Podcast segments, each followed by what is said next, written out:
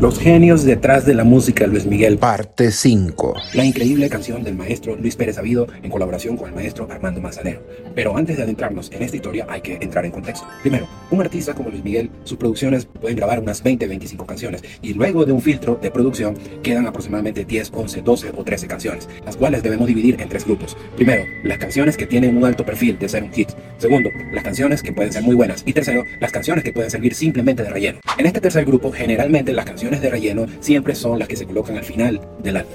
Si vamos al segundo romance, la última canción es Yo sé que volverás. Lo que quiere decir que esta canción es una canción de relleno. Pero antes que me acribillen, esperen al finalizar el video para decirles algo acerca de esto. En una entrevista del año 1992, Manzanero menciona que al chico o al joven le costó mucho grabar una de las canciones, pero fue muy discreto con respecto a esa información. Cosa que confirma una entrevista de Luis Miguel para la revista Eres, donde dice lo siguiente. Es algo que no he dicho. Esta sería la primera vez. Esa es la única canción que sé. La dedico a mi madre. Mi madre fue una mujer que cumplió muy bien siempre con su papel. Fue una mujer sumamente dedicada a la cual yo le tengo un gran respeto y un gran cariño. ¿Qué te puedo yo decir? Es un tema muy especial para mí. Al oír esta canción, automáticamente pensé en ella. La canción es Yo sé que volverás. Es una de las que más trabajo. Me cuesta cantar en vivo porque no puedo evitar que me llegue. Cantar puede cantar cualquiera.